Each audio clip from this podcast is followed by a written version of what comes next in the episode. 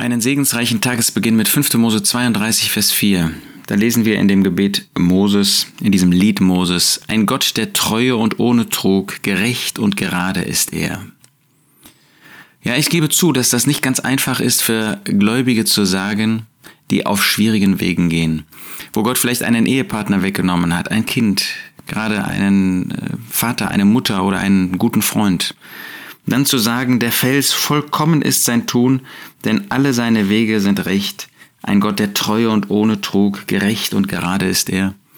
Natürlich wissen wir das im absoluten Sinn. Gott ist ein Gott der Treue, er ist ohne Trug. Alle seine Wege sind gerecht, alle seine Wege sind gut.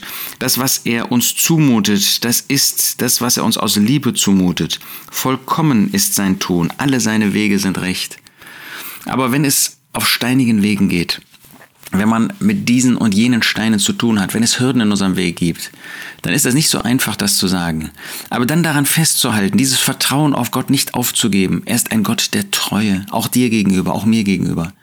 Auch wenn es schwierige Tage gibt, auch wenn es Hürden gibt, auch wenn es Leiden gibt, auch wenn es Mangel gibt, auch wenn es vielleicht einen Heimgang in deinem, in meinem Umfeld gibt. Er ist und er bleibt ein Gott der Treue. Da ist nichts Trügerisches, da ist nichts Verkehrtes, da ist nichts Listiges, da ist nichts Hinterlistiges dabei. Im Gegenteil, alles ist aus Liebe und aus Gnade geschehen. Er hat einen guten Weg mit dir und mit mir. Daran wollen wir festhalten. Seine Wege sind auch gerecht.